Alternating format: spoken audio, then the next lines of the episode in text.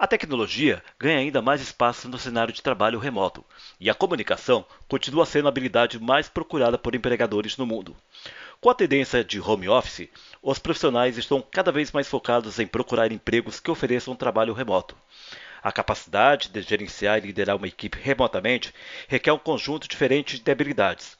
Assim, a demanda por soft skills, também conhecida como as habilidades comportamentais, como a comunicação, colaboração e criatividade, que já estavam aumentando, se tornaram ainda mais importantes, especialmente para os líderes.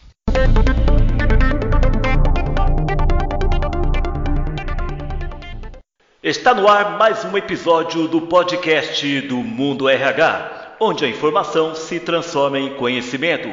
E hoje nós vamos falar sobre os 10 empregos mais procurados no Brasil, segundo o LinkedIn. E a minha entrevistada é Ana Cláudia Plihal. Ela é diretora de soluções de talentos para o LinkedIn Brasil. Ana Cláudia Plihal, como vai? Como vai, Francisco? Tudo bem? Muito bom estar aqui conversando com você hoje.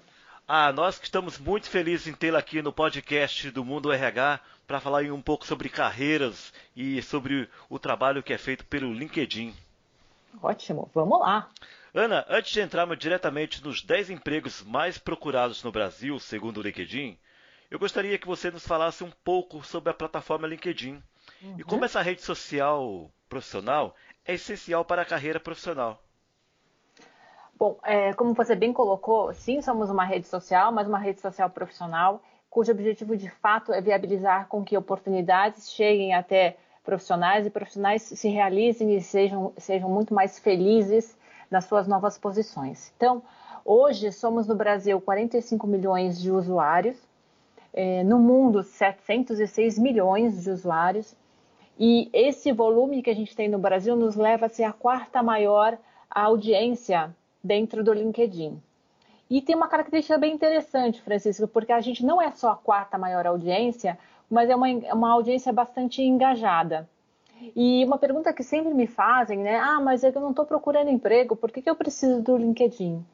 Porque de verdade, a procura de emprego no LinkedIn é o terceiro motivo pelo qual as pessoas entram diariamente na nossa plataforma.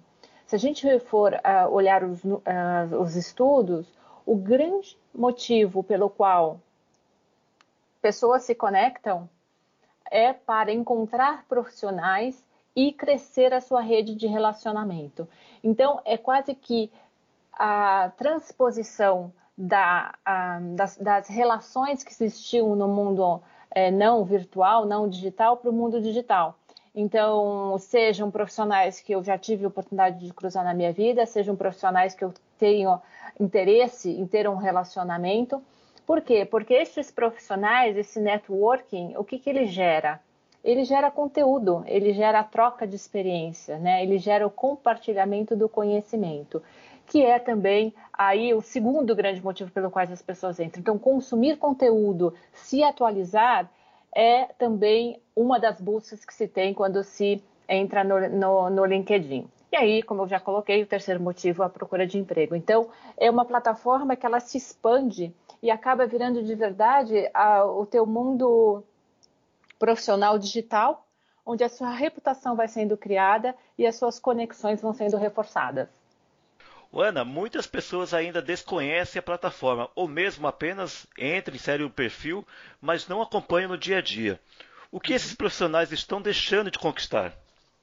Eu acho que estão deixando de conquistar a oportunidade de se atualizarem e estarem, de fato, antenados com o que tem acontecido em diferentes áreas, né? em todas as áreas. Então, uh, como eu comentei, o índice de, de assertividade, relevância e conhecimento que é compartilhado na rede se prova mais e mais de, eh, de altíssima qualidade, né? Então é uma grande oportunidade sim da gente se manter é, rapidamente a par do que é que está acontecendo no mundo profissional. Agora sim, Quais são os atuais 10 empregos mais procurados no Brasil, segundo recente pesquisa do LinkedIn? E quais são as habilidades mais buscadas pelas empresas nesses candidatos? Então, você sabe, Francisco, que assim, a gente vinha, a gente sempre acompanha esse tipo de movimento, né? Porque faz parte da nossa, de toda, de, todo o desenho da nossa estratégia. E claro que a partir de março houve uma mudança muito forte das características de, de posições que estavam sendo buscadas. Né? Eles, eles se movimentaram rapidamente para aqueles famosas funções consideradas essenciais ou funções de linha de frente, né? na área de saúde, é, de organização da sociedade, como gerente de estoques, operador de caixa de supermercado, entregador de aplicativo, mas a partir de junho a gente vê uma retomada. Então, o que, que a gente fez? Nós analisamos as, as 160 mil ofertas que estavam é, disponíveis na plataforma entre junho e julho, e o que a gente já começa a ver de volta é uma volta a um padrão de contratação mais similar ao que estava ah, acontecendo antes da pandemia. Importante reforçar que a gente continua vivendo uma era digital. Né? Então, se a gente for olhar, ah, nove das 15 posições mais procuradas continuam sendo aquelas relacionadas à área de tecnologia da informação. A primeira, que mais cresceu, é, crescendo quase quatro vezes nesse período, a sua busca foi engenheiro de software. Na sequência, a gente tem os consultores de negócios, ou pessoas mais relacionadas a vendas. Né? Essa é uma das que não é tão diretamente ligada à área de tecnologia. E um contexto muito interessante é que eles, de verdade, é uma posição de vendas, mas com uma abordagem muito focada na escuta da necessidade do cliente e no bom atendimento das suas expectativas. Por isso que ele se coloca muito como consultor de negócios. E eu estou fazendo esse, esse, essa, esse destaque porque depois eu vou conectar na segunda parte da tua pergunta, que era em relação às habilidades mais buscadas, tá? Então, segura aí o fato do consultor de negócios com essa escutativa. A terceira posição, arquiteto de software, seguida por engenheiro de software Java. Então, começam a surgir aqui uma, algumas linguagens de programação. Analista de software, que cresceu 12 vezes em relação a, ao, ao, é, que cresceu 12 vezes em julho em relação ao que a gente tinha em junho. Desenvolvedor .NET, toda a parte de desenvolvedor front-end, né, que é aquela parte justamente da, da interface, seja ela no mobile ou, ou no, no, no, celular, seja ela para a, é, o, o computador, o desktop especialistas de software, desenvolvedor JavaScript, que é um pouquinho diferente do outro, engenhe e engenheiro de soluções é, mobile, né? muito foco em aplicações é, no celular. E aí, movendo para a sua segunda parte da pergunta, e quais são essas habilidades? Quando a gente fala de habilidades, essa já era uma tendência que vinha se estabelecendo desde 2018, né?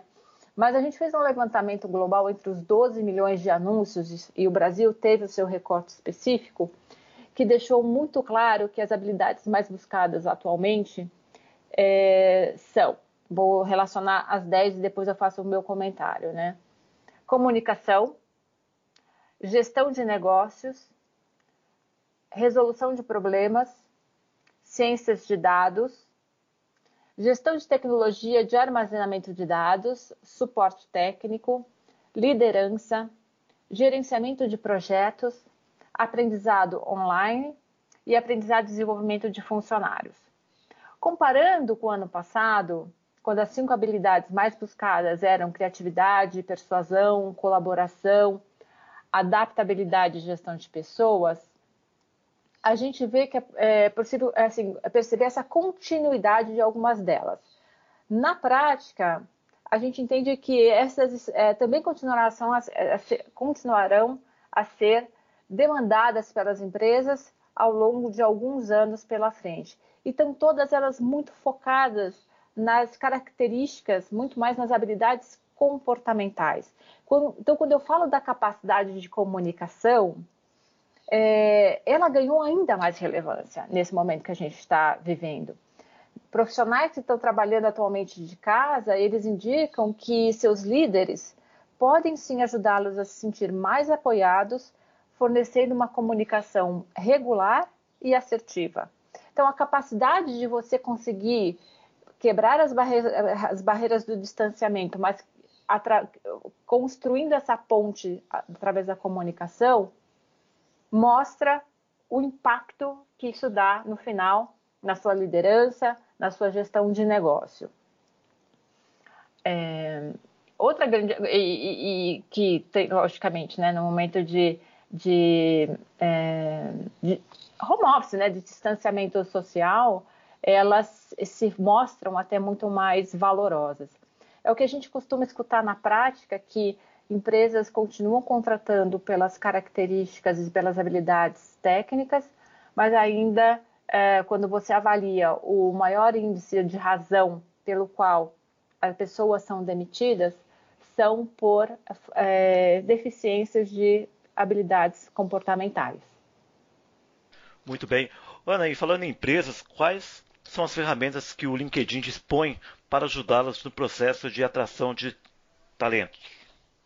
A gente trabalha numa abordagem super completa, sabe, Francisco? Na verdade, assim, a gente sim, a gente tem ferramenta, mas o mais importante é entender é, qual é o seu propósito e construir junto com a empresa, dentro do seu propósito, quem de verdade são os talentos que você quer atrair. Justamente porque na hora que eu encontro uma combinação ou uma relação direta entre os propósitos pessoais do talento com os propósitos da empresa, eu garanto que a relação vai ser de ganha-ganha.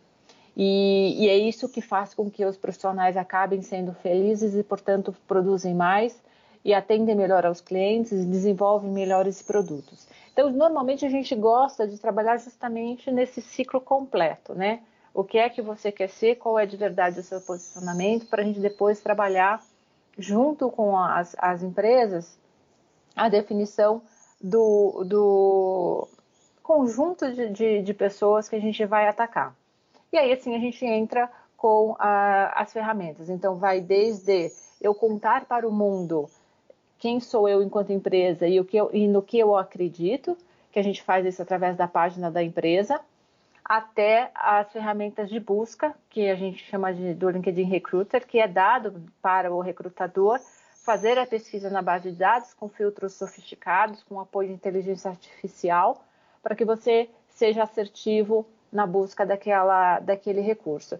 E aí a gente ainda tem uma terceira fase, que é uma fase toda de estudo desse teu conjunto de talentos que vai estar tá avaliando se de verdade o que você tem dentro de casa está alinhado com o que você quer, quais são os desenvolvimentos que eu tenho que fazer olhando para os funcionários que já estão dentro de casa, mas também direcionando se eu não tenho, ou se eu estou querendo fazer uma mudança específica de perfil numa determinada posição, aonde eu vou buscar esse perfil. Né? Então, é um ciclo que vem desde o planejamento, a, a, a divulgação ou, ou, ou, proposição, e depois, sim, a, o processo todo de contratação e suporte no processo de contratação. Ana, para a nossa audiência aqui do podcast do Mundo RH, que certamente está conectada ao LinkedIn, uhum. o, que, uhum. o que não pode faltar no perfil ah. do LinkedIn?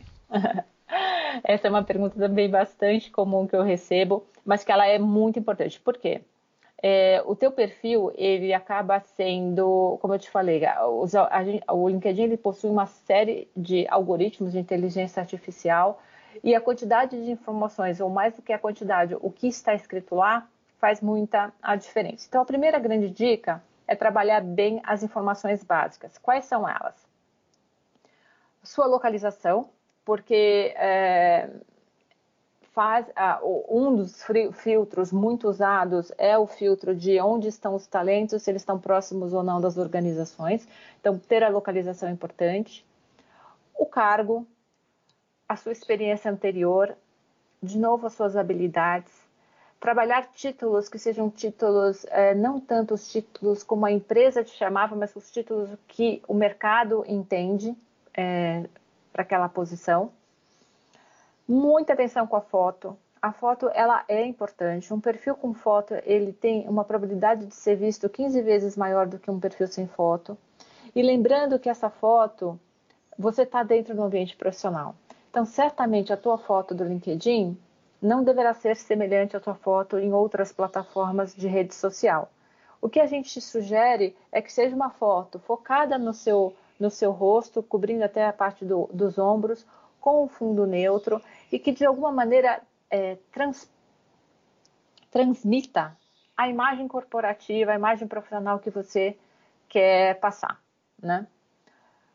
Trabalhar muito bem o seu resumo, dizendo quem você é, quais são os seus objetivos, é, um pouquinho da sua trajetória, embora na trajetória muitas vezes a gente consegue perceber isso através das posições que você já teve, mas essa parte do resumo acaba sendo um, um produto super importante, uma parte super importante do perfil. Muitos recrutadores, como eu coloquei, que estão buscando cada vez mais pessoas que tenham é, propósitos semelhantes ao da empresa, encontram as respostas dentro desse pequeno resumo. E é pequeno mesmo, tá? Não deveria passar de três parágrafos, mas é, onde você consegue destacar as suas conquistas, né, nas posições que você passou, o que você aprendeu e muito é, o que você entende que é a sua contribuição para o mundo. Acho que essa é uma outra busca, é, um outro olhar novo que recrutadores têm dado na hora de analisar um perfil. Ana, para a gente poder finalizar aqui o nosso podcast, como que eu posso me preparar para o novo formato de entrevistas, que agora basicamente é online? Uhum. Bom, é, a primeira. Tem, eu vou dividir a resposta em duas partes. Acho que tem uma parte de infraestrutura, né? Aonde de verdade procure um ambiente tranquilo, onde você possa se concentrar, o, no máximo possível isolado de, de, de barulhos externos teste a conexão antes, entenda qual é o aplicativo de videoconferência que vai ser usado para aquela conversa e seja pontual. Se, se, chegar atrasado numa entrevista de emprego já era ruim é, na, no mundo real, no mundo virtual, muito mais. Né? Então, esses são os cuidados que eu diria que são os cuidados de infraestrutura. Quando a gente vai para a questão de comportamento, ah, Ana, eu não, eu não consigo me dar bem com a câmera, eu não consigo lidar com o vídeo. Treina, treina e treina. Hoje ela é a ferramenta. Inclusive, mesmo que a gente volte a ter o contato social, é muito possível que a penetração que a gente teve da entrevista virtual não reduza. Por quê? Porque de verdade é um mecanismo de comunicação.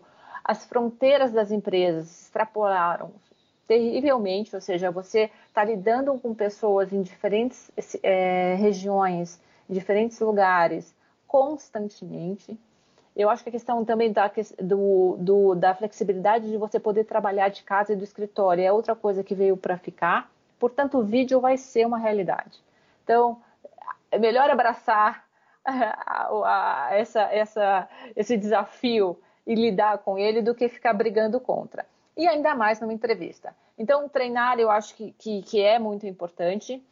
No próprio LinkedIn Learning, a gente tem uma série de treinamentos de linguagem corporal, como se comportar é, diante da câmera, a que altura você deve colocar a luz. Essas coisas são importantes, mostram que você de verdade é, se preparou né, para aquela, aquela conversa. É uma conversa importante, mas mais do que tudo, seja o máximo, e por, e por, isso que é importante você estar tá habituado a estar na frente da câmera, por quê? Porque tem que ser você mesmo, tem que ser uma, algo que seja agradável para você, importante e que te dê a oportunidade de mostrar quem você é.